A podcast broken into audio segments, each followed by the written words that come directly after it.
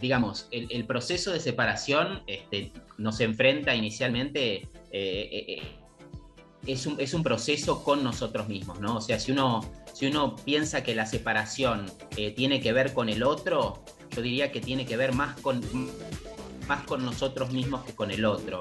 Este, uno llega a una separación porque somos nosotros mismos los que estamos advirtiendo que nos estamos separando de nosotros mismos.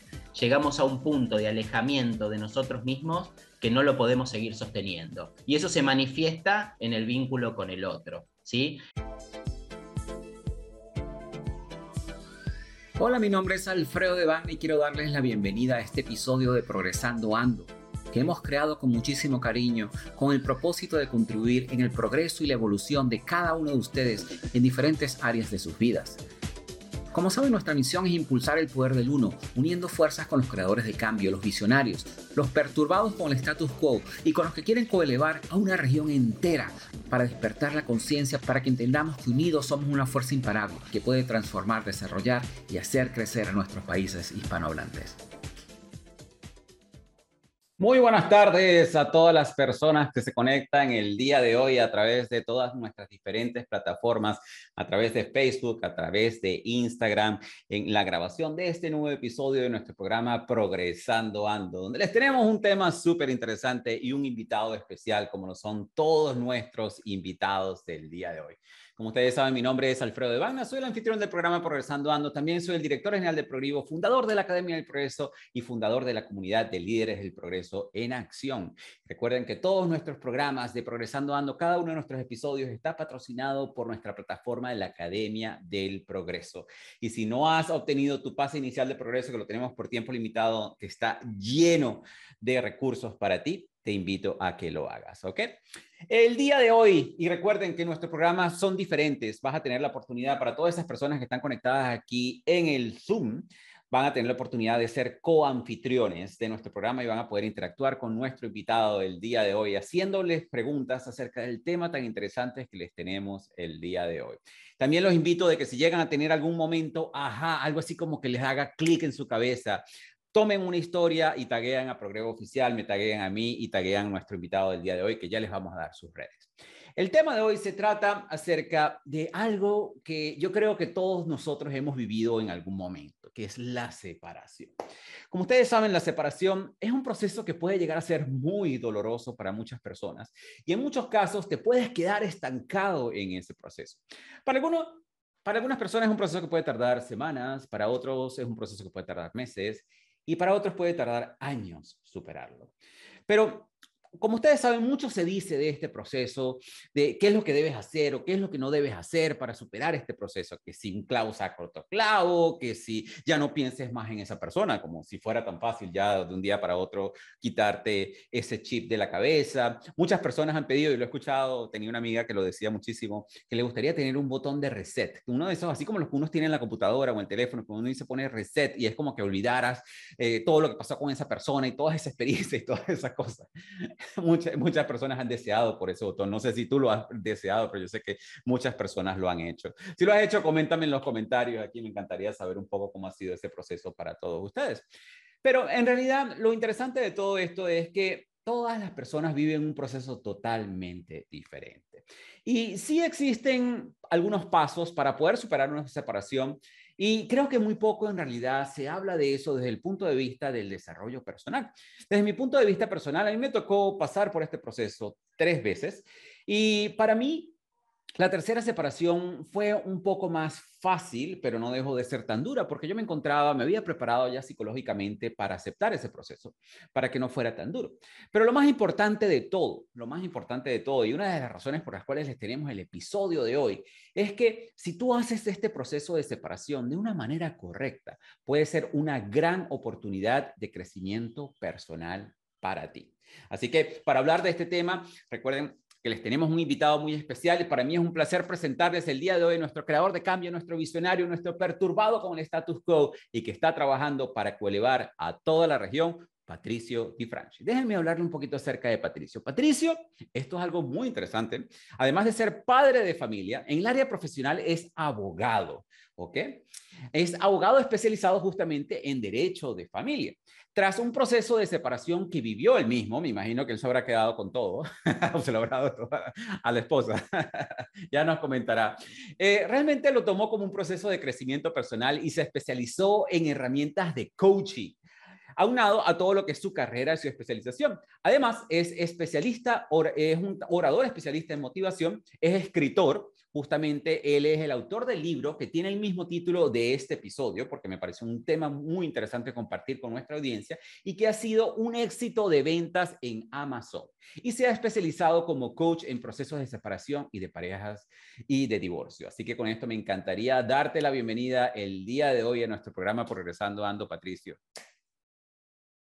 Bueno, muchas gracias Alfredo por la invitación. Este, para mí es todo un honor estar acá.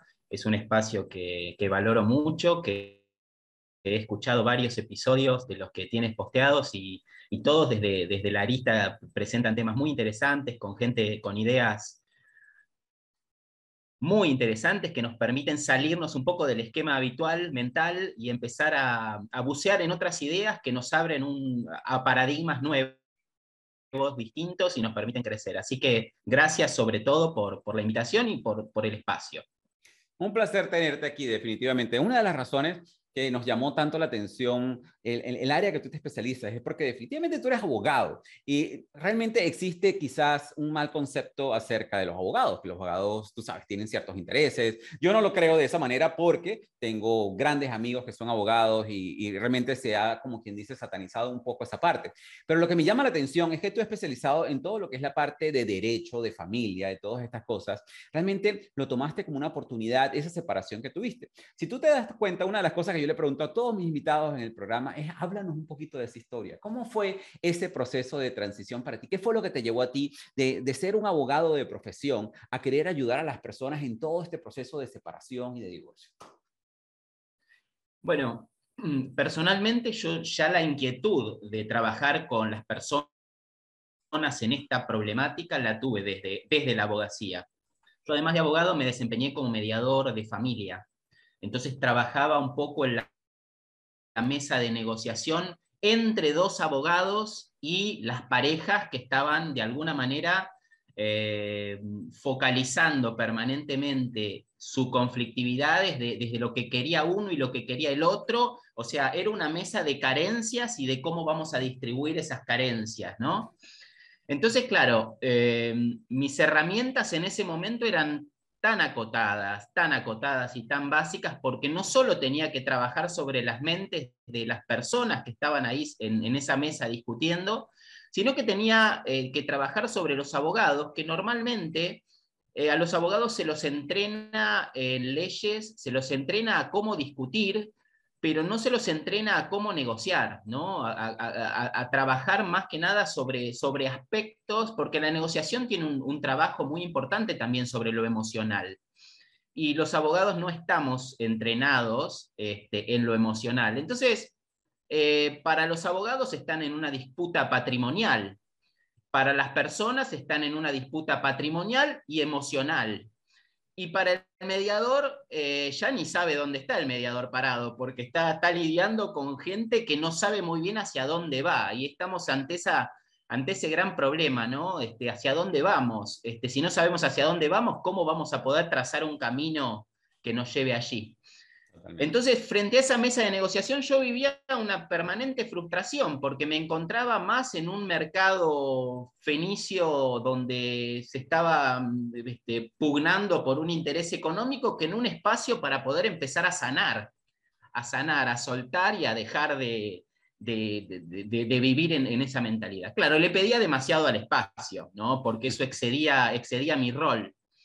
Em, pero aún así seguía intentándolo, tratando de, poner mi sello, mi sello personal y mi impronta. Eh, luego llegó el turno de mi separación y claro, y, en, el, turno de mi separación... Este, y cuéntame algo, ¿te representaste tú mismo? Eh, fue algo sin necesidad de, abogados, o sea, lo manejamos este, con una con, mucha, con mucho amor, con mucho amor, con mucha compasión, con una mirada tierna sobre el otro, con, la posibilidad de, alguna manera de acompañarnos en, en, esa etapa donde las emociones y donde las aguas estaban muy movidas. Eh, en el caso de mi separación en concreto, fue una separación que, de hecho, eh, mi ex mujer fue la que me pidió separarnos, o sea, no, no fui yo el que le puso el punto a la relación. Y yo sufrí, sufrí bastante una, una suerte de dependencia emocional, que, que, eso fue lo más, lo más duro para mí para poder eh, trascenderlo y poder este, dar el paso que sigue, ¿no? Estaba un poco, un poco ahí encerrado en el victimismo. Y, claro, pero eso no, eso no me privó de, este, de, no avanzar y de no ver, no empezar a buscar, a buscar opciones, contenidos, espacios, eh, porque sabía que tenía que salir de ese lugar, porque, porque nada bueno iba a salir de ese lugar y de ese sitio. Bueno, todo ese tiempo de búsqueda este, me lleva a un montón de conocimientos y de estudios y de cuestiones que me ayudaron un montón. Eh, y que hoy, de alguna manera, este, entre esa experiencia propia que ha marcado mi vida profundamente y todo lo que he estudiado después de eso, he hecho como una especie de transición y he salido de lo que es la profesión, el ejercicio de la profesión de abogado, y me he pasado de lleno a lo que es el crecimiento personal para tratar de orientar y de ayudar a personas que, están en un lugar parecido al que estuve yo, pero que, no se les está haciendo fácil. Eh, encontrar, este, encontrar, digamos, una herramienta, una ayuda, una mirada, un camino. O sea, están perdidos en esa situación sin entender demasiado y cayendo en los lugares donde se cae habitualmente en ese momento. Así que básicamente fue así mi llegada a, esto que soy. Yo siempre hago esta pregunta, Patricio, porque realmente una de las cosas que siempre vemos en estas historias que nos cuentan las personas es ese proceso de transformación y que definitivamente, como tú dices, tú, tú tenías ese llamado inicial para, para poder ayudar a las personas. Y cuando te sentabas en las mesas de negociaciones, lamentablemente, en cierta manera, el, el abogado como que se ha entrenado a no tener, a no involucrar la parte emocional en la parte de la negociación porque está protegiendo los intereses de su cliente. Y si involucra la parte emocional, a lo mejor no lo va a hacer de la mejor manera. Entonces, fíjate que tú pasas por ese proceso y, sin embargo sentías como que, te, hacía falta algo más como para poder ayudar a sanar, que es lo que acabas de mencionar, sanar, porque hay un proceso de separación, se vuelve en algo totalmente material, tú te quedas con esto, yo me quedo con, con aquello, desde un punto de vista, como lo mencionas tú, que me encantó, desde una, una mentalidad de escasez, desde una mentalidad de cómo me puedo quedar con más o cómo puedo hacer para que, salir más beneficiado desde de esta negociación. Y, lo llevas a otro punto, lo llevas a otro punto como que dices, mira, pero ya va, esto puede ser también una oportunidad también de crecimiento después que lo viviste tú. Por eso me parece tan interesante preguntar sobre todo eh, la historia de cómo llegan las personas a donde llegan. Ahora, tú nos comentas en, en tu libro y también vi una de tus clases magistrales con respecto al tema, que tú haces una pregunta que es muy importante, que puede ser una pregunta que le podemos hacer a la audiencia aquí, tanto las personas que nos están escuchando en las diferentes plataformas como las personas que nos van a escuchar más adelante en Spotify, Apple Podcasts y todas las otras plataformas en las cuales nosotros transmitimos el programa. Tú dices, tú preguntas, ¿puedes soportar una relación de pareja a una persona que no es fiel a sí mismo? Y me, y me, llamó mucho la atención porque no es a una persona que sea fiel, es a una persona que sea fiel a sí mismo. Háblanos un poco más acerca de eso. Bueno, claro.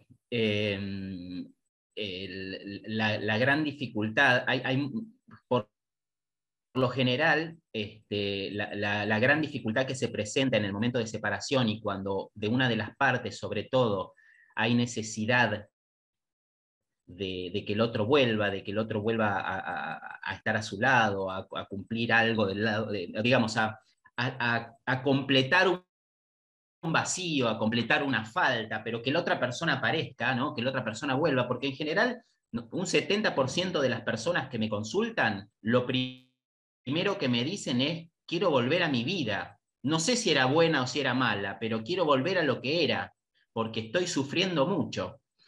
Este, entonces, claro, nos tenemos, y ahí empieza, empieza el trabajo, ¿no? Porque es, este, bueno, ¿y por qué llegamos a donde llegamos? Hay un ejemplo que viene de la mano también de esa frase, ¿no? Que, hay muchos casos que hay una infidelidad de por medio. Este, y, yo trato de alterar esa pregunta y les digo, bueno, eh, pero ¿cómo esperabas que el universo te presente algo diferente que a un infiel delante tuyo si tú eres infiel a ti mismo? Es lo que estás pidiendo, tú estás pidiendo infidelidad.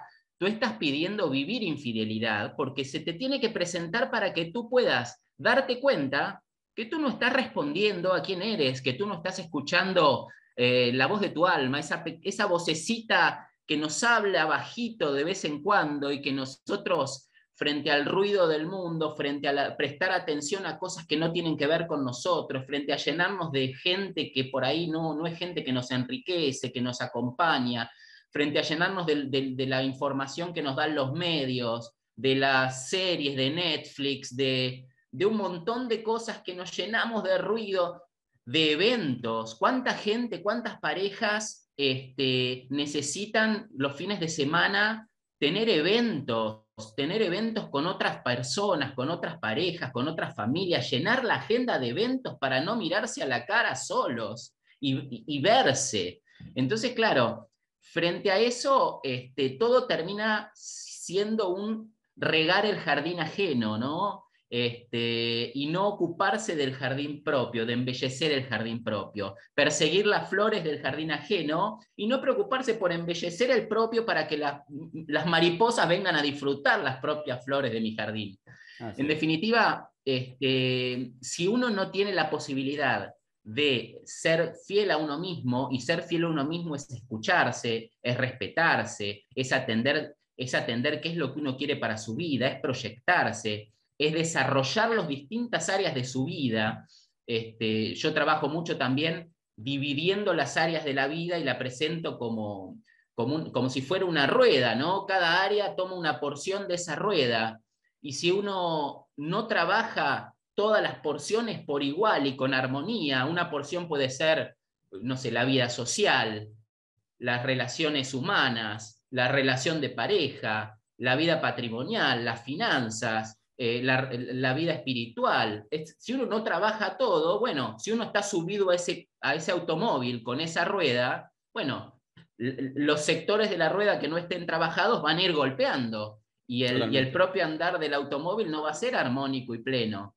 Este, bueno, eh, digamos, si uno no se ocupa de uno mismo eh, y, de, crecer, eh, la vida es un constante fluir y el único sentido que tiene la vida es fluir y crecer, ¿no? El, gran Tony Robbins nos habla siempre de, contribuir y de crecer, como los grandes fines de la, vida. Y, realmente, si uno no vive en esa sintonía, este, por más que uno tenga, haya logrado grandes éxitos, porque uno puede ser multimillonario eh, en, su carrera y puede tener una hermosa familia, pero si uno a partir de ahí, aún, estando allí, no sigue creciendo, uno se va muriendo, porque la vida va o en crecimiento, o en evolución, o en involución, pero jamás se queda estática. No hay posibilidad de quedarnos estáticos. Entonces es muy importante eso. Cuando uno deja de ser fiel a uno mismo, bueno, este, empieza a perderse todo. todo, todo lo que uno quiere manifestar empieza a perderse. Y, tú sabes que me pareció súper interesante comenzar con este punto porque yo pienso que el proceso, qué tan duro es el proceso de separación está directamente relacionado con qué tanto sacrificaste tú de ti mismo y de, tu identidad durante el proceso, durante la relación de pareja. Porque ¿qué pasa? Muchísimas relaciones, eh, yo, siempre, yo siempre he dicho que una relación de pareja tienen que ser dos individuos que deciden estar juntos, pero lamentablemente en muchísimas relaciones de pareja, uno de los individuos empieza a perder identidad con respecto al otro por querer siempre complacer al otro. Entonces de esa manera empiezas a hacer, como tú lo acabas de mencionar, lo que le gusta a la otra persona, empiezas a seguir sus sueños, empiezas a regar sus plantas, empiezas a hacer todo lo que esa persona tú piensas lo va a hacer feliz. Y en el momento que hay una separación, obviamente es como si te quitaran una parte de ti porque tú estabas regando el jardín de la otra persona. Entonces, obviamente, te quedas sin ese jardín. Y por eso es que ese proceso de separación puede ser tan duro. Entonces, aquí es donde yo siempre invito a las personas que independientemente de la relación de pareja que tengan, uno no puede dejar, eh, uno no puede sacrificarse a sí mismo, uno no puede sacrificar sus sueños. De por sí, en una relación de pareja es justamente para que los dos impulsen sus sueños, para que los dos trabajen en cooperación para lograr que cada uno sea eh, pueda eh, conseguir esas cosas que siempre han soñado, desde la carrera, desde esa profesión, desde todas esas cosas que, que, cada uno como individuo sueña tener, pero que la puedan lograr en conjunto. Entonces, por eso me pareció tan interesante comenzar con este punto, porque a mí me pasó en, en alguna de mis relaciones donde yo perdí identidad por querer eh, complacer a mi pareja. Y cuando hubo el proceso de separación, me sentí perdido, me sentí sin identidad, me sentí como que me, me faltaba una parte de mí y por eso ese proceso fue tan duro para mí. Ya después me hice consciente de eso y por eso es que yo mencionaba al principio que mi tercera separación fue más fácil pero no dejó de ser dura porque yo no, yo no permití perder mi identidad. Yo mantuve mis sueños, yo mantuve mis, emociones, yo mantuve mi identidad, las cosas que me gustaban, las cosas que yo quería hacer, al igual que yo apoyaba las cosas que mi pareja le gustaba hacer en, en ese momento. Entonces, aquí es donde se genera lo que tú hablas de ese shock que se caracteriza por esa sensación cuando, cuando tienes esa separación, que, que, que es como si el mundo se te detuviera, como si tuvieras una soledad, un vacío, una desorientación. Y tú lo relacionas muchísimo con algo que mencionaste al principio, que es una parte de la dependencia emocional, que es cuando nosotros generamos una dependencia emocional con nuestra pareja. Y cuando nosotros desarrollamos esa dependencia emocional con nuestra pareja, es por eso que el proceso de separación se hace tan duro. Háblanos un poco más acerca de, cuando se desarrolla esa dependencia emocional con la pareja. Bien, un pequeño comentario que quiero hacerte vinculado a lo anterior que has dicho, eh, tiene que ver con, bueno, una de las principales cuestiones que aparecen en el, digamos, que uno ve de la postura del victimismo en alguien que, que, lo dejan o, o, terminan una relación con él, este, y nos habla siempre de, este, porque uno, uno en, ese momento lee la vida desde, desde lo que le pasa y desde lo que ve en el otro. Entonces dice, yo que le di todo, yo que permanentemente estuve atento de todo lo que necesitaba, yo que estuve allí, no sé, cualquier cosa puedo decirte, yo, yo era la, primera que, que, renunciaba a mis cosas para acompañarlo en sus viajes, en sus procesos, en lo que tenía que hacer, etc. Entonces, claro, yo era tan generosa. Y a mí me gusta para, para el proceso de toma de conciencia, este, cambiar la polaridad de ese término, porque uno lo mira y dice, bueno, eras generosa con quién, con él, pero eras mezquina contigo. Entonces tú eras mezquina, no eras generosa, ¿sí? En todo caso, este, si uno logra autopercibirse, no como generoso, porque es una generosidad incluso que viene con cargo, sino como mezquino con uno mismo, uno inmediatamente entiende por dónde pasa la cosa y por dónde pasa el rol que uno debe cumplir. Y ahí es como que, que cambia, que cambia todo. Se cambia la eh, perspectiva con relación por completo. A la cambia por completo, es, este, es, este, es diametralmente, diametralmente opuesto la mirada.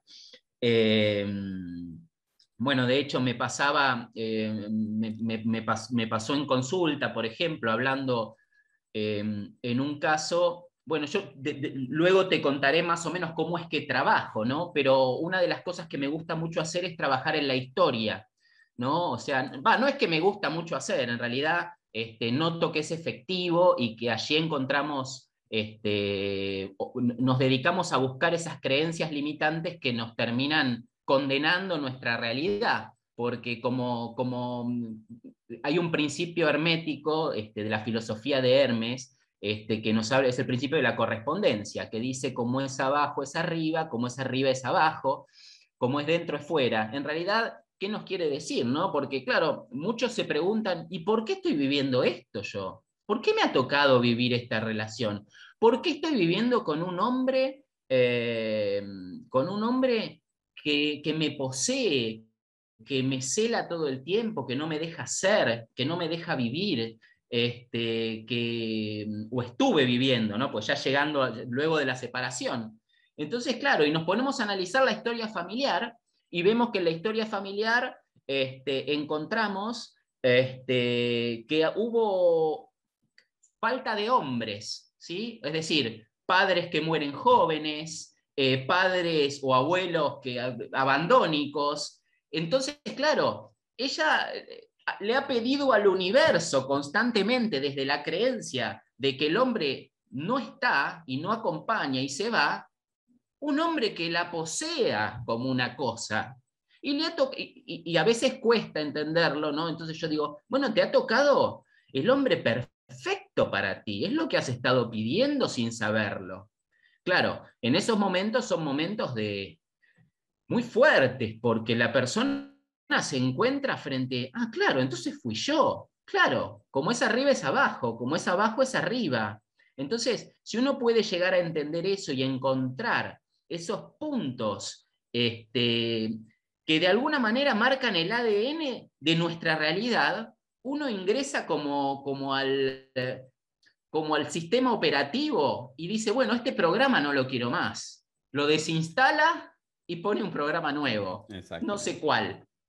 Nos vamos a encargar de buscarlo y es lo que hacemos también en las mentorías, buscar ese programa, porque lo que tú decías este, al final, ¿no? que tú, tú has compartido con, con mucha confianza para todos nosotros, lo de tu tercer separación y que, y que te ha ayudado mucho apoyarte en tus proyectos, en tus, en tus inquietudes, eh, digamos, teniendo en claro que había, había ciertas cuestiones que eran tuyas, de tu individualidad, de tu construcción como ser humano.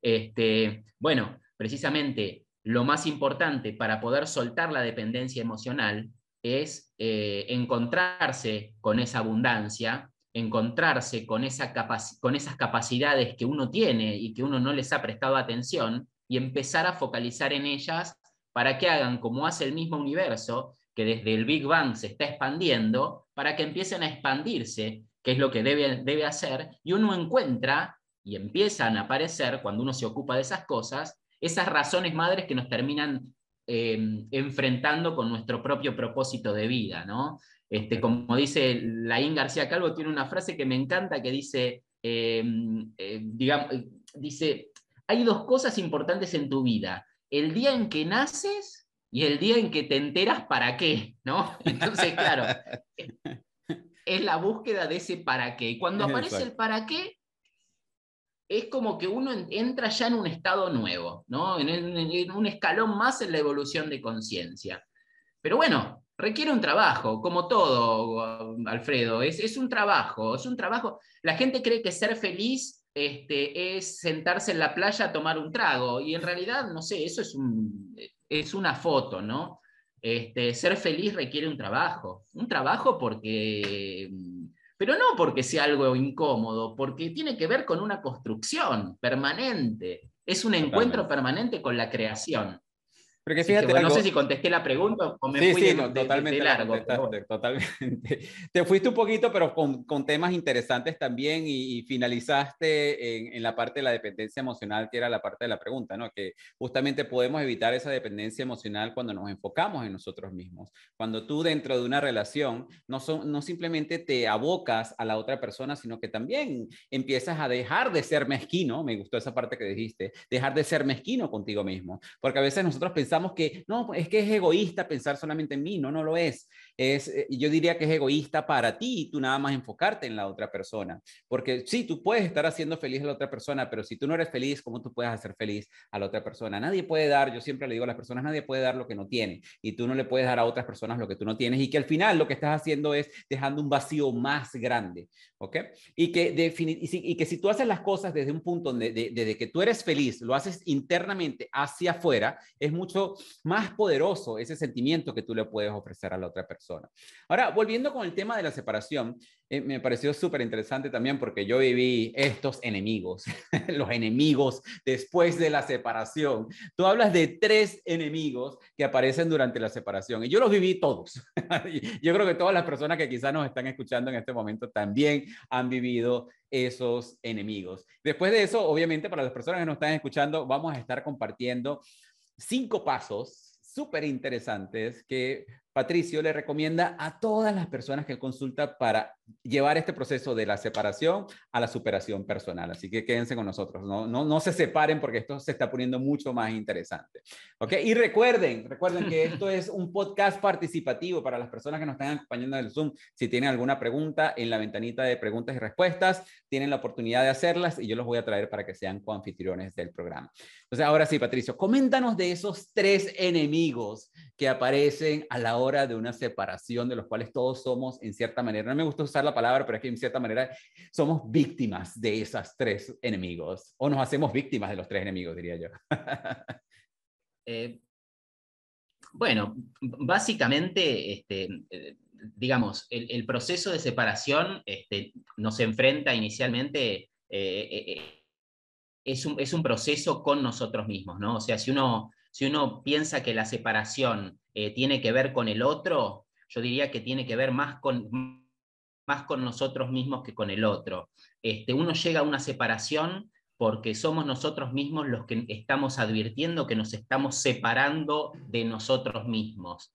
Llegamos a un punto de alejamiento de nosotros mismos que no lo podemos seguir sosteniendo. Y eso se manifiesta en el vínculo con el otro. ¿Sí? El primer enemigo este, a, derrotar es, claramente el victimismo. ¿sí? El victimismo este, que surge eh, enfocado este, en, muchas cosas, pero la, primera, la primera de todas tiene que ver con el, atribuirle la culpa al otro, ¿sí? o sea, el, sentimiento de culpa, que es al otro y es a uno mismo, ¿no? Es esa incapacidad de perdonar al otro y de perdonarse a uno mismo, porque hay muchas miradas, a veces me pasa que me, me comentan y dice, bueno, pero yo no fui suficiente con esto, en realidad yo podría haber hecho aquello, este, el otro podría haber sido de tal manera. Y claro, entramos en una especulación que no tiene, no tiene respuesta, porque o estamos hablando del pasado o estamos haciendo especulaciones hipotéticas que no sabemos ni siquiera si han sucedido.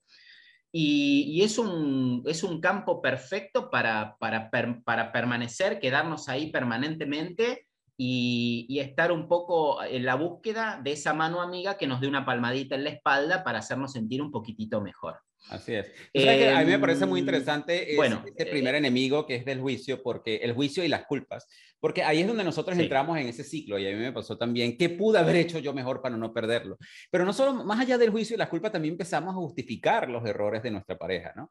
Que sí, ah, bueno, me fui infiel porque es que yo no estaba allí, o eh, bueno, mi esposo me pegaba, pero es que yo no me portaba bien, o sí, bueno, él no me contribuía con esto porque quizás era que o empezamos a justificar también las faltas de la otra persona y empezamos a hacer los juicios hacia nosotros mismos de lo que pudimos haber hecho mejor. O sea que ahí en cierta manera nos quitamos un poco el valor que nosotros pudimos haber agregado dentro de la relación. Y ahí sale uno de los otros enemigos que tú mencionas que me parece súper interesante, que es la ansiedad, ¿no? Esa ansiedad que también se manifiesta en el proceso de separación. Háblanos un poco más acerca de eso.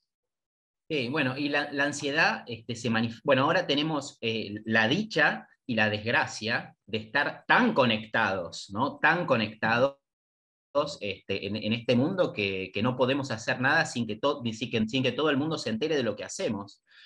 Y bueno, esta hiperconectividad existente eh, es el, caldo de cultivo ideal para desarrollar una ansiedad fuerte y profunda, porque, bueno, me pasa mucho en estos estados, y esto alimenta también el victimismo de modo indirecto, ¿no? Pero es un enemigo aparte, la ansiedad, pero alimenta el victimismo que es estar detrás permanentemente de las redes sociales, de los estados de WhatsApp, de los estados de Instagram, de Facebook, de ver qué está haciendo mi ex, o, y no solo mi ex, ¿no? porque mi ex es lo primero, ¿qué hacen también mis amigos, los amigos en común, este, comparar mi vida, no sé, una persona que se acaba de separar y está un domingo a solas en su casa, y ve los, en el Instagram o en donde fuera, ve fotos de amigos que están compartiendo una barbacoa con, su familia. Entonces se sienten mal porque, claro, focalizan en ese pensamiento de carencia, ¿no? De que eso es lo que no tienen. Entonces, y, que yo, y que yo pudiera eh, estar allí en cierta manera.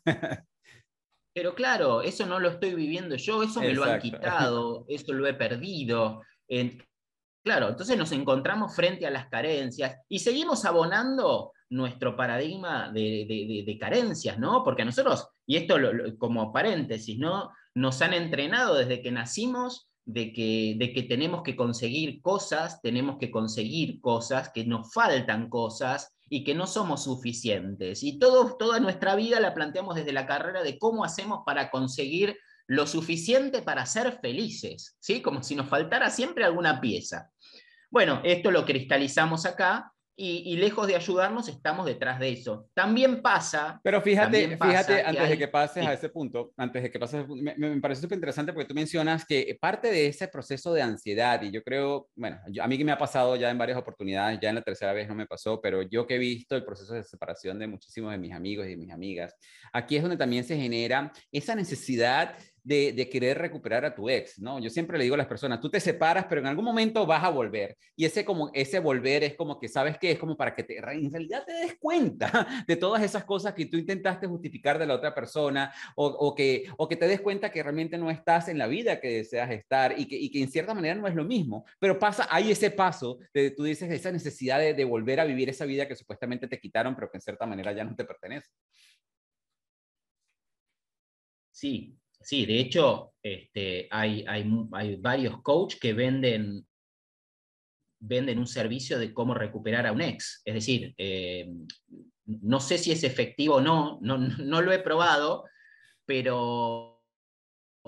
Y, sé también que en el fondo, este, si bien están vendiendo eh, el título de cómo recuperar a un ex, yo creo que en el fondo están vendiendo un plan de desarrollo personal con un marketing muy agresivo, pero es un plan de desarrollo personal que hay detrás, porque no, creo que, que toda la plataforma esté vinculada a esa. Yo conozco a uno de esas personas que trabaja sobre este tema y sé muy bien que él trabaja sobre la base de que de, volver a recuperar el amor propio, la autoestima, o sea, de recuperarse a uno mismo, ¿no? Exactamente. Pero esa, es la parte, esa es la eh, parte que me gusta de, cómo lo presentas tú. No es cómo recuperar al ex, sino cómo recuperarse a uno mismo. Porque durante todo ese proceso de separación que tú le mencionaste, nos perdemos es a nosotros mismos, no, no, no, estamos perdiendo a la otra persona, hemos perdido una parte de, nosotros. Y ya para cerrar este tema, porque vamos a empezar a darle a las personas lo que son estos cinco pasos que me parecen súper interesantes, eh, tú hablas también de que el tercer enemigo es la angustia o la soledad,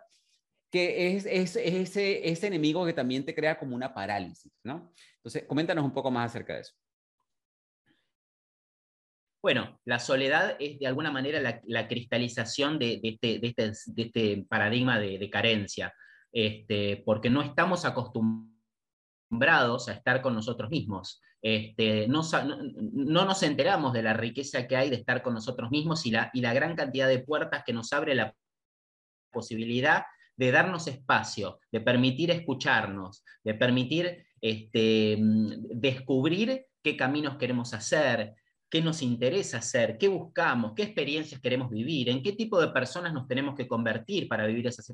No, le rehuimos a ese espacio, nos da pereza eh, y entendemos que nuestra vida estaba completa con un otro, ¿sí? O sea, estaba completa y ahora a nuestra vida le falta una parte, ese famoso media naranja que en realidad, a ver, es, suena muy lindo, pero es, extremadamente desde la postura de la carencia, ¿no? Porque si pensamos que nos falta la mitad de la naranja, imagínate una media naranja puesta en la heladera, cómo termina al cabo de 15 días, ¿no? Termina toda seca, podrida, ¿no? O sea, se marchita absolutamente. Entonces, claro, este, entonces la soledad vista desde ese lado nos presenta este, eh, la posibilidad de focalizarnos permanentemente en la idea de que no somos queribles, no somos elegibles, eh, la otra persona nos ha dejado de lado y, nadie va a venir a acompañarnos. Y claro, y, partiendo de eso, somos nosotros los primeros que abandonamos el barco de nosotros mismos, porque no tenemos la posibilidad ni siquiera de acompañarnos a nosotros. Yo en las mentorías planteo, hoy es sábado, ¿por qué no te vas a tomar algo solo, sola, este, al bar que te gusta y te mimas con una rica cena? Eh, pero no, no me parece, porque hay gente que van acompañados y me siento incómodo. Bueno, pruébalo, pruébalo, prueba a ver qué pasa. Prueba ese silencio, prueba la posibilidad de, de darte algo que a ti te gusta, de disfrutarlo y pasar a lo siguiente, y volver a tu casa contento porque te brindaste un espacio de, gozo, de contemplación, de autoescucha, no sé, bueno, son ideas, ¿no? Son ideas y es todo un proceso, tampoco se puede pretender que quien se siente solo de un día, se sienta solo de un día para el otro, empieza a sentirse bien así, ¿no? Es un proceso y parte de un descubrimiento. Así es. Y aquí es donde realmente viene una decisión que es muy importante para todos, ¿no? Ahí, aquí es donde realmente se va a marcar la diferencia si tú vas a salir triunfante de este proceso o vas a ser, terminar siendo una víctima de ti mismo y, y de todo este proceso. Y es cuando tú dices que nos podemos convertir en víctimas o nos podemos convertir en creadores. Nos podemos convertir en víctimas de las circunstancias o nos podemos convertir en creadores de nuestras circunstancias. Y aquí es donde comienza ese camino que tú llamas como el camino del héroe, ¿no? Que tú como víctima te, te, aferras a lo que es la parte de la resistencia, lo que es esa parte de la negación, la falta de confianza, te aferras a la falta de amor propio, sales con todas esas cierta, eh, con, eh, esas debilidades en cierta manera si te aferras como, como víctima. Y es cuando tú hablas de esa llamada, cuando nosotros ya decidimos como que, bueno, ya está bueno, es hora de comenzar este proceso. Y aquí es donde comenzamos lo que son esos cinco pasos. Pero antes de pasar estos cinco pasos, háblanos un poco más de, de, de, cómo tú ves eso de, cuando las personas deciden convertirse en víctimas o en creadores de sus circunstancias. Em, bueno, en realidad... Em, eh, yo, hago el, el, parangón con lo que es el camino del, héroe, porque mm, es, realmente, eh, eh, digamos, el camino del héroe es de alguna manera es el, típico relato épico que nos habla de, una persona que mm, se encuentra frente a una situación muy difícil, una gran travesía, y a lo largo de ese camino este, va transitando distintos momentos que le van abriendo poco a poco los ojos y, hace toda esa travesía hasta que llega nuevamente al punto de inicio, donde se presentan las mismas cosas y es el héroe que desde, otra, desde otro lugar, desde otra, desde otra mente, puede sortear esas dificultades de una manera distinta. Entonces, ¿Cuál es el trabajo en sí? Digamos, el tema del victimismo es lo principal, eh, en el, eh, es empezar a reconocerlo, ¿no?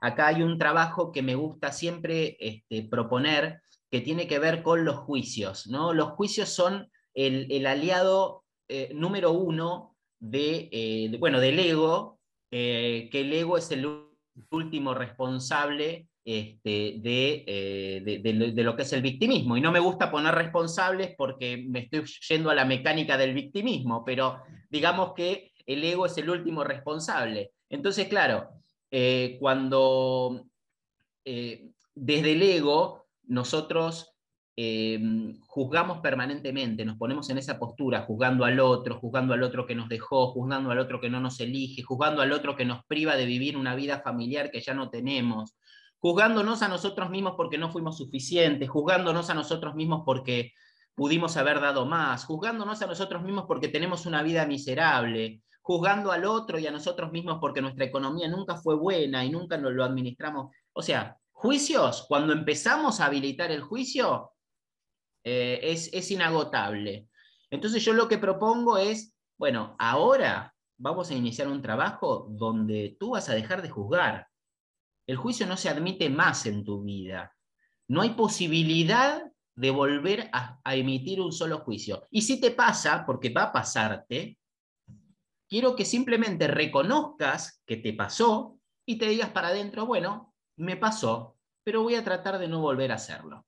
Entonces, claro, uno va empezando a reconocerse en la postura del que juzga y, va eliminando ese, ese recurso natural de, de, acudir al juicio para sentenciar la vivencia que está pasando frente a sí. Entonces, cuando uno deja de juzgar, no queda otra que aceptar lo que está pasando. Bueno, esto está pasando. ¿Qué puedo hacer yo con esto que está pasando? ¿Cuál es mi rol frente a esto que está pasando?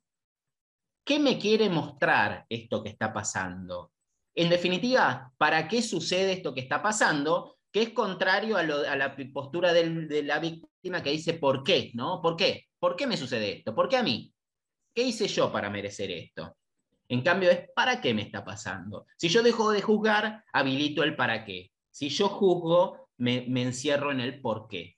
Entonces cuando yo habilito el para qué, me doy una amplitud mucho más grande para poder revisar el evento, mirarlo con otros ojos, intentar buscar la posibilidad de verlo desde otros enfoques y buscar alternativas. Y buscar alternativas y pensar a ver qué puedo hacer yo para, que, para no seguir viviendo en este canal, en esta sintonía, desde este enfoque, desde este panorama. Y bueno, y ahí es como que uno empieza a aprender a salir de ese estado de víctima y trasladarse a un nuevo estado que es, digamos, el estado de conciencia de la intencionalidad, ¿no? Que es cuando uno aprende, aprende a poner intención en su vida y deja de ser un mero receptor de lo que pase para transformarse en un creador en base a intenciones de lo que quiero que pase. Y ahí cambia todo, porque uno se siente con un poder y se siente, se siente un motor turbo este, que, puede, que, puede de golpe cambiar toda su realidad porque la, única verdad se encontraba aquí, en mi mente, en mi modo de mirar las cosas, en mis pensamientos, ¿no? Y bueno, y ahí uno sale eh, como el héroe enriquecido después de ese viaje de, adversidades para encontrarse eh, frente a la vida con una mirada creadora, con una mirada superadora y en constante crecimiento. Así es. Y tú sabes que eh, yo, yo siempre le, le, he sugerido a las personas que hay dos maneras de salir de este rol de víctima, ¿no? Tú puedes salir de la manera fácil o de la manera difícil. La manera difícil es en las cuales tú sigues ese rol de víctima constantemente, que lamentablemente hay personas que se hacen adictas al rol de víctima, porque en cierta manera les, les, da atención, les da significancia, porque constantemente las personas le están preguntando qué te pasa, pobrecito tú, que no sé qué. Entonces, en cierta manera reemplazan esa dependencia emocional con la otra persona a, con otras personas que están constantemente dándole atención porque está en ese rol de víctima. Pero no es hasta el momento que tú te das cuenta, esa es la, la manera difícil, que tú te das cuenta como que ya te cansas, te molestas y empiezas a utilizar como quien dice la rabia. Yo le he dicho a las personas que a veces la rabia puede ser uno de esos motores que te puede pueden ayudar a salir del rol de victimismo cuando tú dices, bueno, ya me cansé, no puedo seguir en esto. La otra persona está feliz haciendo lo que le da la gana y yo aquí sufriendo, llorando y perdiendo mis noches por esa persona que ni siquiera me valora. Y esa fuerza te puede llevar a salir del, del, del rol de víctima. Y la otra es simplemente hacerlo conscientemente, sales del rol de víctima de manera consciente. Y eso lo puedes hacer a través de un par de cosas que tú comentas acá y lo que yo siempre le he dicho a las personas, que es como quien dice el secreto de la felicidad, que es a través de la aceptación. Aceptar esas cosas que no puedes cambiar y simplemente trabajar por aquellas cosas que tú sí puedes cambiar. Cuando tú sales de, de la resistencia hacia la aceptación, te sales inmediatamente de ese rol de víctima. Cuando tú dejas de resistir lo que fue, lo que pudo haber sido, los millones de cosas que pudimos haber hecho juntos, pero que ya no vamos a hacer juntos, y lo aceptas y empiezas a decir, bueno, es como es, ya no puedo hacer nada al respecto, ahorita lo que tengo que hacer es empezar a trabajar de mí y sales de ese rol de víctima conscientemente. Y no es hasta que tú salgas de ese rol de víctima, y lo digo con muchísima experiencia, que tú puedes empezar a embarcarte en estos cinco pasos que aquí Patricio nos va a compartir el día de hoy. Porque mientras tú estés en ese rol de víctima, vas a seguir en ese ciclo y por más que intentes entrar en este viaje del héroe, de, estos pasos que te vamos a dar, siempre te vas a salir porque siempre va a haber algo que te va a decir, no, pero es que ya no me quiere y vas a volver a caer en todo este círculo vicioso. Entonces, aquí es donde nosotros entramos en este, en este viaje de transformación que es lo que te va a llevar de la separación a la superación personal. El primer paso que nos comparte Patricio, que es súper interesante, es trabajar en ti, busca la calma. Y aquí tú compartes un par de cositas. Eh, una de las cosas es la, parte de las redes sociales. Háblanos un poco más acerca de eso. Sí, el primer paso es busca la calma, claro, porque lo primero que, me vienen diciendo en, este espacio es quiero volver con mi ex, este, o quiero, quiero recuperar a mi ex, o quiero recuperar la vida que tenía. Y claro, yo lo primero que les digo es, mira, en momentos este, como este, momentos de tanta de tanto movimiento emocional, tú no estás en condiciones de tomar decisiones, ¿sí? No estás en condiciones de tomar decisiones sin reaccionar. Y tú para tomar, eh, tienes que tomar decisiones desde la respuesta frente a lo que está sucediendo. O sea, desde la, con la posibilidad de pensar qué es lo que quieres para ti realmente. Porque de esta forma estás reaccionando frente a la realidad buscando cobijo, buscando la supervivencia a la que nos lleva nuestro cerebro reptiliano, y no estás buscando realmente tu desarrollo personal, tu desarrollo como persona, la búsqueda de la trascendencia. Entonces, claro, es buscar la calma, ¿sí? Y aquí en este, en este buscar la calma hay, hay muchas herramientas. Eh, la primera, bueno, claro, tiene que ver con esto de, de, las redes sociales, ¿no? ¿Qué tipo de contenido eh, estoy, estoy trayendo a mi mente, a mi cabeza, a mi realidad de redes sociales? ¿Con qué tipo de contenido me estoy vinculando? Yo digo, este, yo aconsejo, este, mm, bueno, eh, bloquea a tu ex. ¿Por qué no bloqueas a tu ex de todas las redes por un tiempo? Que eso no signifique que, lo estás maltratando, ni que lo estás maldiciendo, ni que simplemente estás intentando darte un poquito de paz mental de un modo drástico para poder eh, empezar a construir desde, desde, desde la base, ¿no? Entonces, bueno, es y tú sabes que muchas personas piensan, piensan que a lo mejor esa actitud puede ser una actitud inmadura. Yo siento que lo que te dé paz a ti, y no solamente con tu ex, muchas veces puedes bloquear esas amistades que puedan ser tóxicas o esas amistades que no te están contribuyendo absolutamente nada. Cualquier cosa que a ti no te dé paz mental, definitivamente tienes que hacer esa limpieza. Y, tu ex, en este caso, el proceso de separación, sí es importante. Si, si ver los estados de tu ex en el WhatsApp o, o, que él te esté mandando mensajes o te esté escribiendo o te esté contestando los estados, ese tipo de cosas, te causa eh, alguna carga emocional. Definitivamente lo mejor que puedes hacer para ti es lo que tú recomiendas, es bloquearlo de todas las redes, WhatsApp, Instagram, hasta que tú se sientas suficientemente sano como para poder tener una conversación con esa persona sin una carga emocional. Yo hoy en día me, yo soy un buen amigo de, de, de mis ex y, y hablamos de vez en cuando, pero ya no existe una carga emocional con, con ellos. Pero durante un tiempo, obviamente, dejamos de hacerlo. Eh, sí, sí, eh, eh, es fundamental ese, ese, ese, ese paso. Este, y bueno, y también eh, nos enseña que a dejar de mirar la vida en base a lo que el otro piensa de lo que hacemos y a empezar a optar por lo que es bueno para nosotros. Eh, y, eso es una dificultad, y es la primera dificultad a la que nos presentamos, porque es la primera decisión que, que tenemos que tomar por nosotros y para nosotros. Entonces, yo les digo, si tú no estás en condiciones de tomar una decisión que es buena para ti, sin importar lo que piensen los de afuera, difícilmente puedas empezar a transformar tu vida, porque eres tú el que la va a transformar. No voy a ser yo, no va a ser ninguno de los vecinos ni familiares tuyos, eres tú siempre y cuando estés comprometido porque realmente la falta de compromiso es el único enemigo de todos estos procesos. Y el compromiso se muestra con actos, con acciones.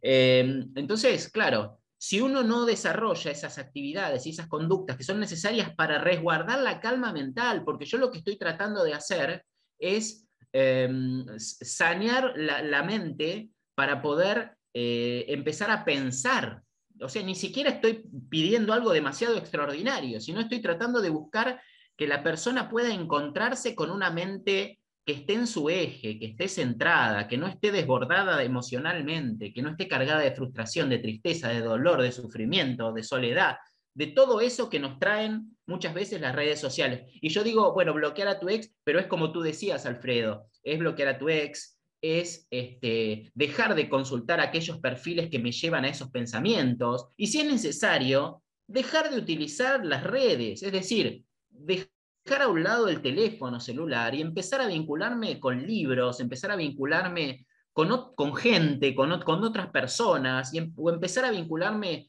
con contenidos que yo vaya a buscar, porque estamos acostumbrados a esta randomización de los contenidos, que estamos que recibimos un video y otro video y otro video y otro video y terminamos viendo lo que, lo que la red social quiere que veamos y, no nos damos cuenta que ese contenido lo estamos incorporando, estamos trabajando en nuestro inconsciente eh, sin darnos cuenta. Entonces nos creamos una realidad que es absolutamente creación mental nuestra en base a, nuestras a nuestra propia escasez que la vemos representada en las redes. Entonces, eliminar las redes. Y paso dos, que es muy importante, y tú lo decías, Alfredo, recién, que es esos vínculos que, no son buenos para uno, ¿no? Porque un espacio bárbaro para que el victimismo crezca es eh, el, el, espacio de familiares o amigos, ¿no? Para ir a llorar penas de amor, ¿no? Ir a hablar mal de mi ex o ir a hablar este, los pesares y las tristezas que estoy padeciendo. Y yo acá lo que aconsejo es, digo, bueno, si lo haces dos, tres veces,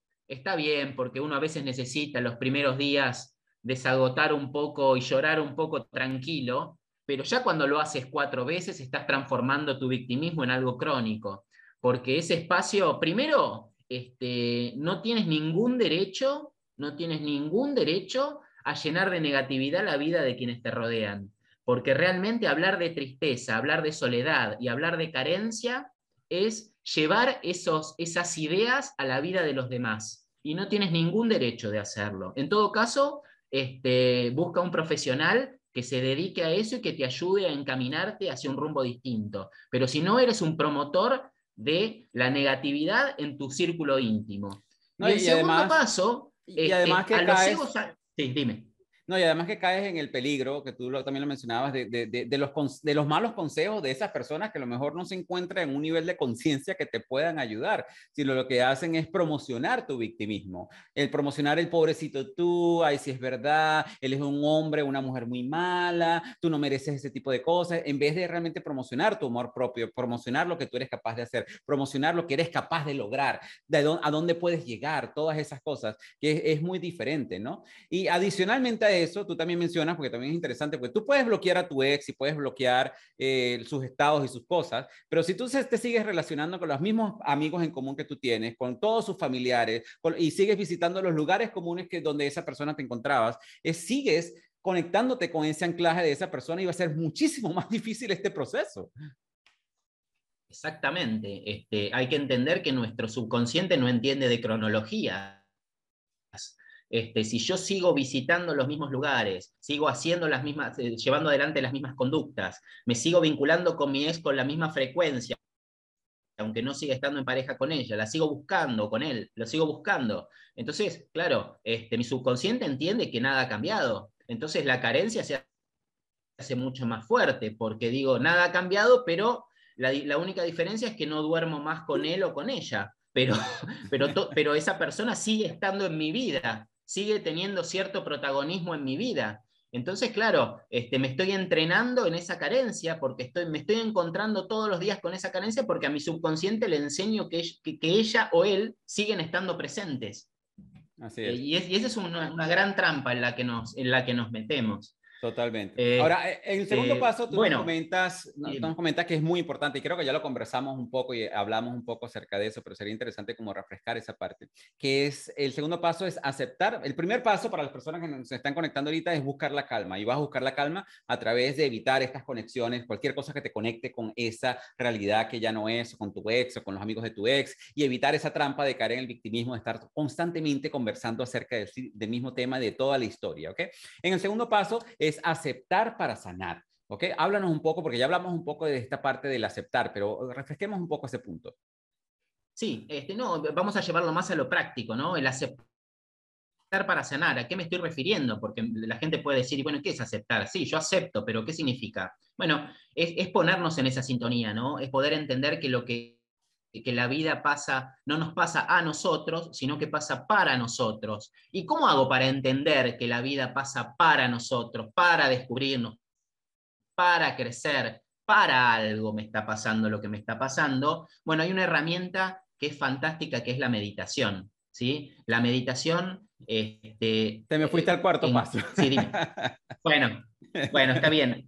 Lo que pasa es que, es que en este lugar, en este lugar de la de, la aceptación, es muy importante la visión de gratitud. ¿sí? La visión de gratitud y la visión de perdón.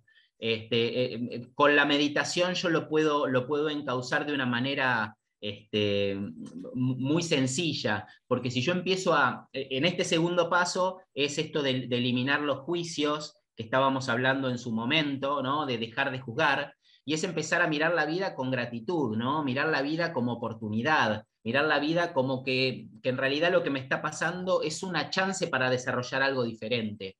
Acá hay un punto muy importante que, varias veces sale en el, espacio, ¿no? Hay, este, mm, eh, hay, un, hay, un, hay, un, principio ¿no? Que, no es muy conocido, porque de hecho la gente que viene a las mentorías dice, eh, me, me, hizo mucha gracia lo que dijiste del botón, del botón, apretar ese botón para que todo desaparezca, ¿no?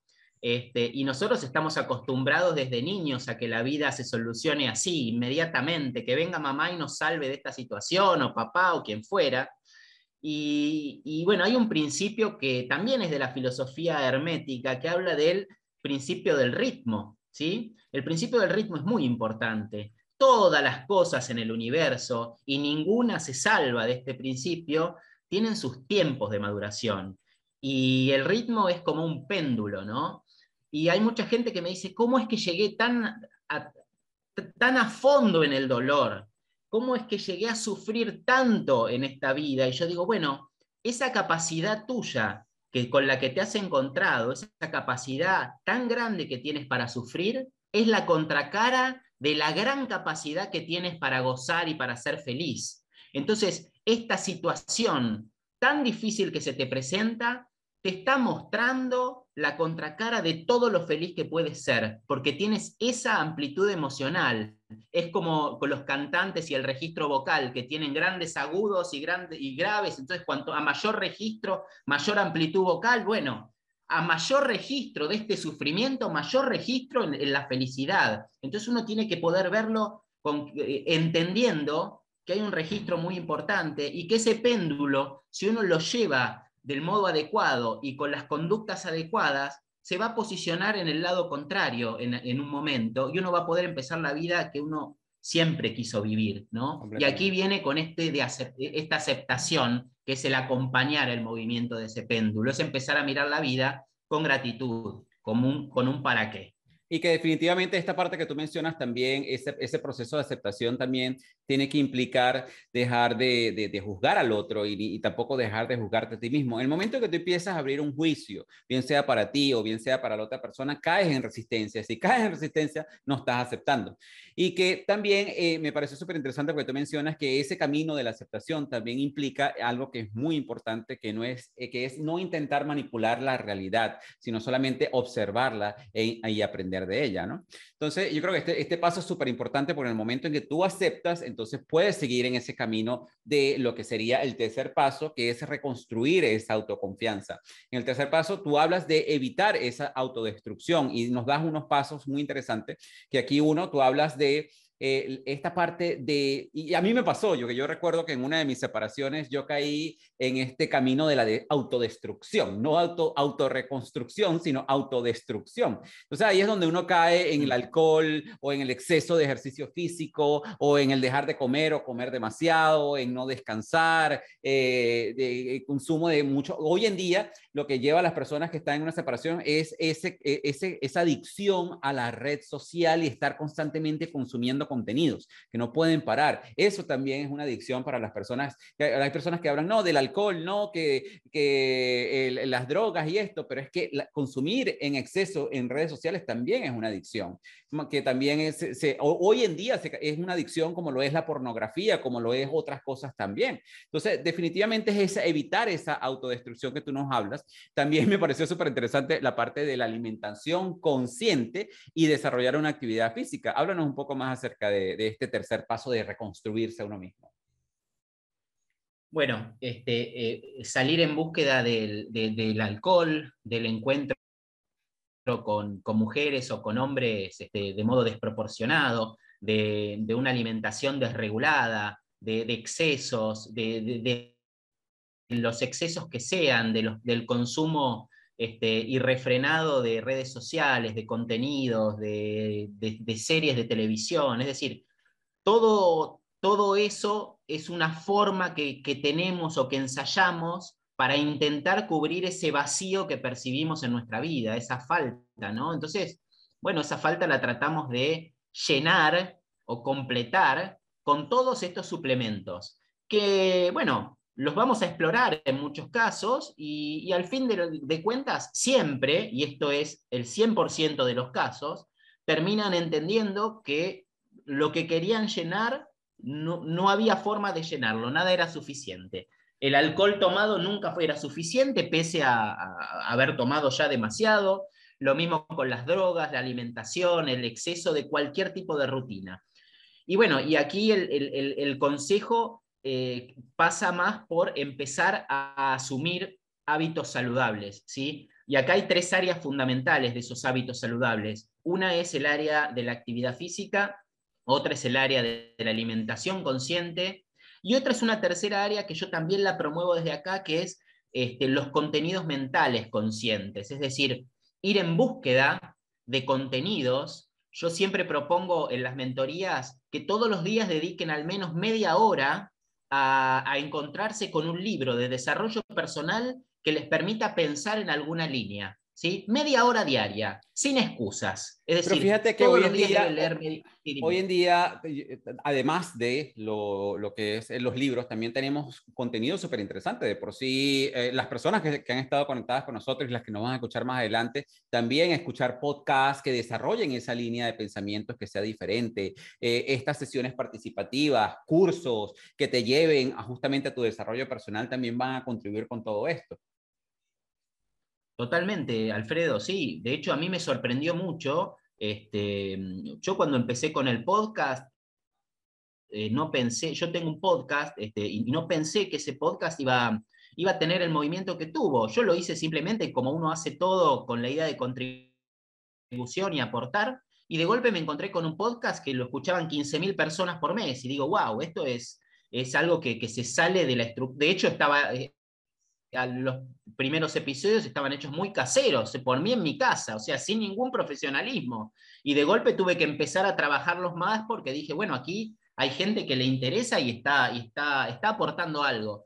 Como los mismos podcasts que tienes tú, que ya hace muchísimo, muchísimo más tiempo y mucho más contenido que el que, el que he aportado yo, pero que son de, de, de, mucho trabajo, con la, con la intención de aportar ideas, de aportar pensamientos.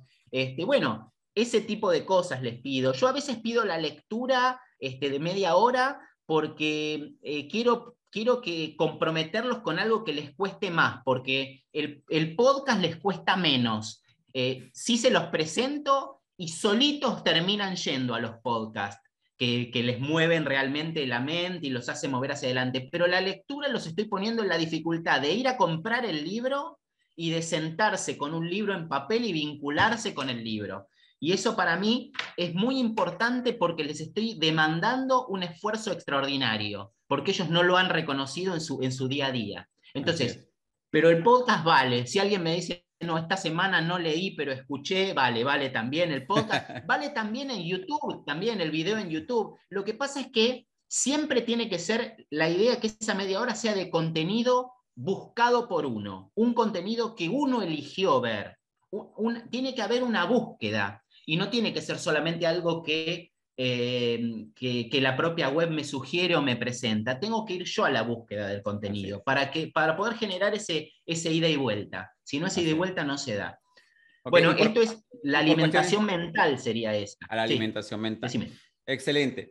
Ahora, en el cuarto paso, que yo, trato, Patricio, por más que intento de hacer estos podcasts menos de una hora, pero los temas son tan interesantes y tan llenos de valor que a veces nos pasamos un poquito más de la hora. Entonces, ahora el cuarto paso que tú nos comentas es definitivamente la meditación, es construir, y, tú lo mencionaste brevemente eh, anteriormente, que es construir dos cosas que son importantes. Yo pienso que la meditación te lleva a dos cosas que son importantes, que son dos herramientas que yo le recomiendo muchísimo a las personas y me llamó mucho la atención que tú también lo haces, que es esta, construir, es practicar lo que es la gratitud y construir y practicar lo que es el perdón. Entonces yo para eso, eh, tú hablas de, de, la ley de la atracción, yo, yo saqué un reto también súper interesante de 28 días, que es para llevar a las personas a una práctica de gratitud diaria y también a las personas justamente los invité a hacer una sesión de Hoponopono conmigo, que el Hoponopono también es una práctica muy buena para conseguir el perdón. Entonces tú, tú dices que a través de la meditación, que es una práctica que debería ser diaria, allí eh, las personas pueden empezar a encontrarse un poco más consigo mismo, utilizar la meditación como una herramienta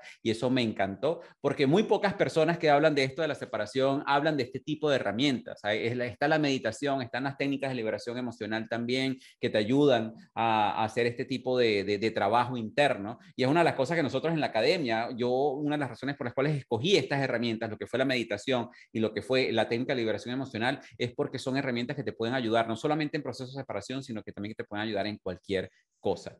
Entonces, aquí si te salto al quinto paso por cuestiones de tiempo, que es el quinto paso es revisar y cambiar creencias, que también es muy importante. Entonces, tú hablas de dos tipos de creencias que son muy interesantes, que es definitivamente lo que son las creencias limitantes, por un lado, y las creencias que te empoderan. Háblanos un poco más acerca de eso.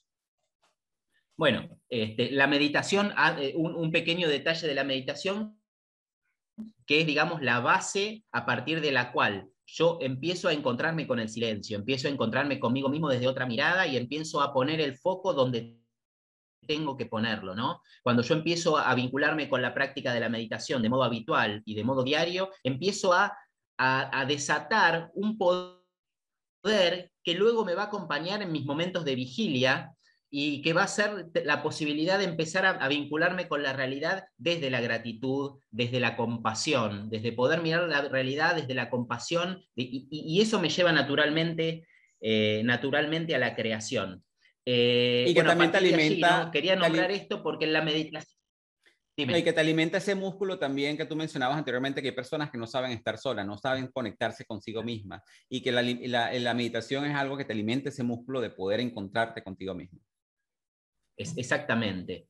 Este, bueno, y, en este... Mm, bueno, y ahora estábamos hablando del, eh, del quinto, paso. Sí, de las creencias. Bueno, en realidad eh, las creencias nosotros buscamos, eh, básicamente yo lo que trabajo es empezar a mirar la realidad en generaciones pasadas y voy hasta la segunda generación este, escuchando que debería ir hasta la cuarta, pero no, es difícil. Eh, es difícil desde el otro lado porque a veces hay tanta resistencia que la información no aparece.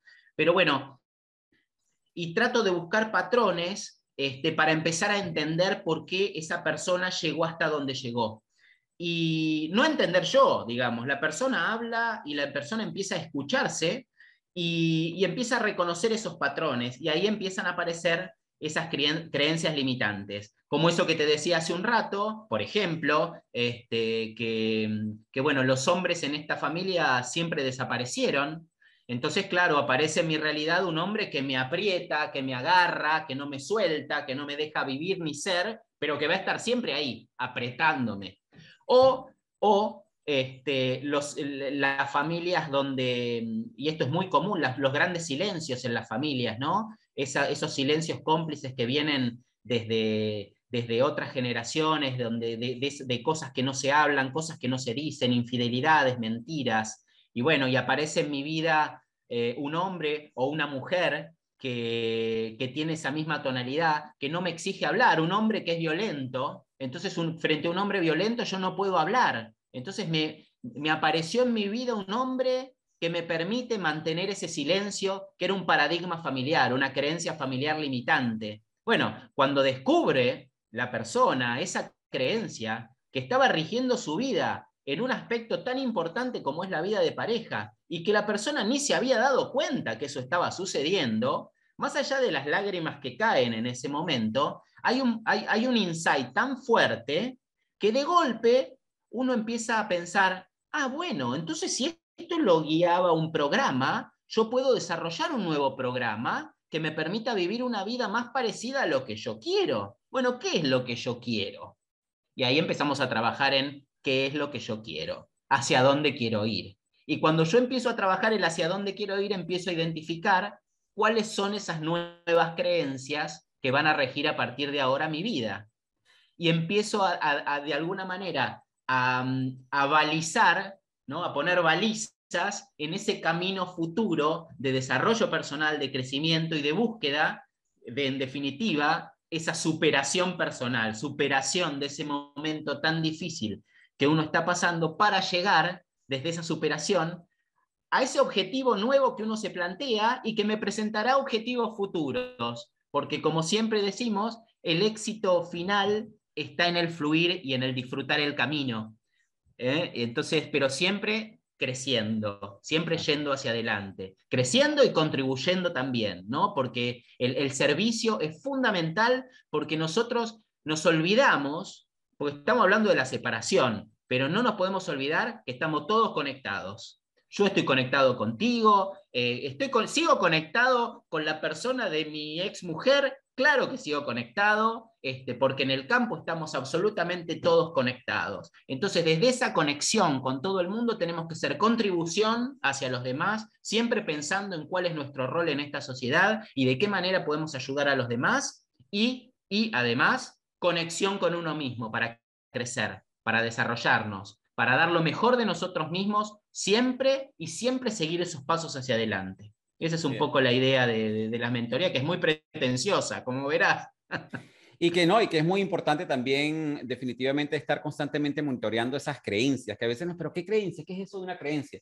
Y a mí me parece eso súper interesante porque muchas veces he escuchado a las personas, no, lo que pasa es que yo soy muy torpe, eso es una creencia. No, lo que pasa es que a mí ningún hombre me va a creer, eso es otra creencia. No, lo que pasa, eh, ese tipo de cosas, cuando tú empiezas a monitorearte cómo tú te hablas a ti mismo y las cosas que tú dices acerca de ti mismo, esas son las mayores creencias que tú puedes tener limitantes en contra de ti mismo, que ahí es donde las tienes que empezar a cambiar por creencias empoderadas creencias que te hagan sentir a ti diferente y te hagan sentir capaz. Y les tenemos un último paso que es un paso bono, pero antes eh, tenemos un segmento aquí, Patricio. te voy a hacer cinco preguntas para que me las contestes rápidamente. ¿Qué libro transformó tu vida?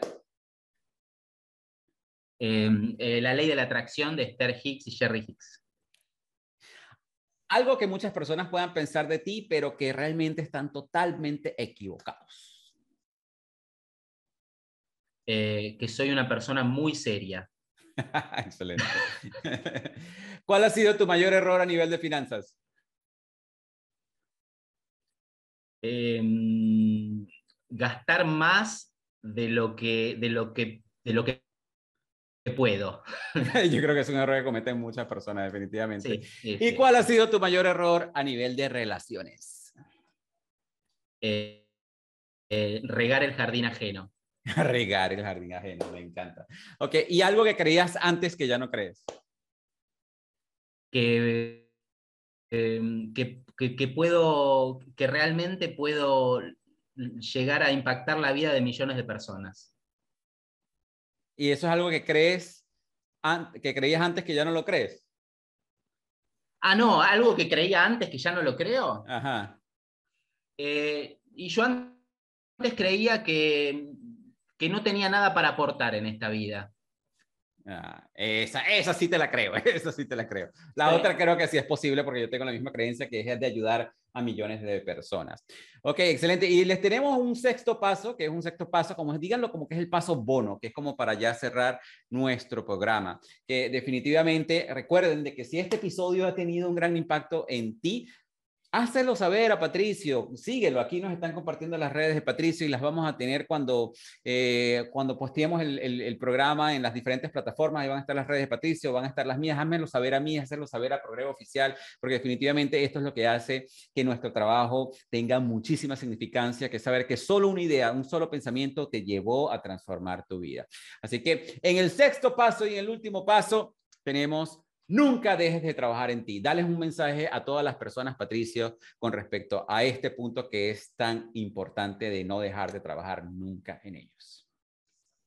Bueno, y, el nunca dejar de trabajar en ti tiene que ver estrictamente con los hábitos, ¿sí? Empezar a modificar los hábitos eh, y, realmente eh, adoptar hábitos saludables, adoptar una correcta alimentación mental, una correcta alimentación física, una actividad física, este, estar en búsqueda permanente de qué experiencias quiero vivir, hacia dónde quiero llevar mi vida, es un trabajo, ¿sí? Es un trabajo, eso es trabajar en ti, es empezar a preguntarse cosas, es estar en calma para poder escuchar esa voz interior que nos habla y que si estamos permanentemente rodeados de ruido, de distracciones, de contenidos que no nos aportan nada, de gente que no nos enriquece, esa voz se va apagando, va hablando cada vez más bajito, hasta que un día se cansa de hablarnos, deja de hablarnos, nos suelta la mano y ahí estamos solos nosotros con nuestra vida. Entonces, les diría que el trabajo en ti vale la pena, que la posibilidad de crecer es infinita,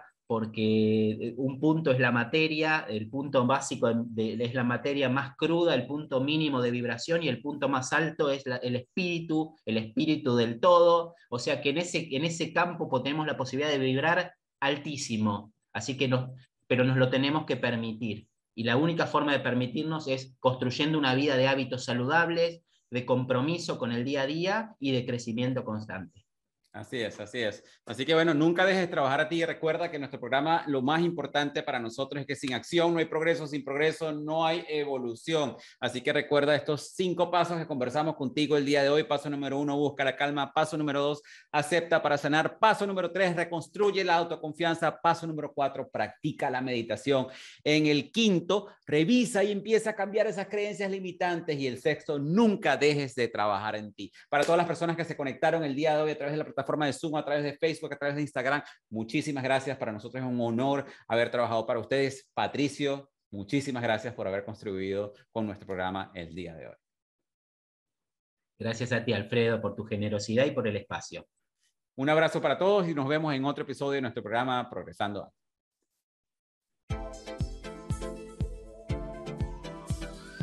Y así hemos llegado al final de este interesante episodio de nuestro programa Progresando Ando. Te invitamos a visitar la página web de nuestro programa en la siguiente dirección, progresandoando.progrevo.com, donde encontrarás recursos gratuitos que hemos creado para ti, para contribuir en tu crecimiento personal. De igual manera, te invitamos a compartir este episodio con todas aquellas personas que tú sientas que puedan beneficiarse con este mensaje transformador para que juntos, a través del poder del uno, podamos elevar a todos nuestros hermanos y hermanas hispanohablantes.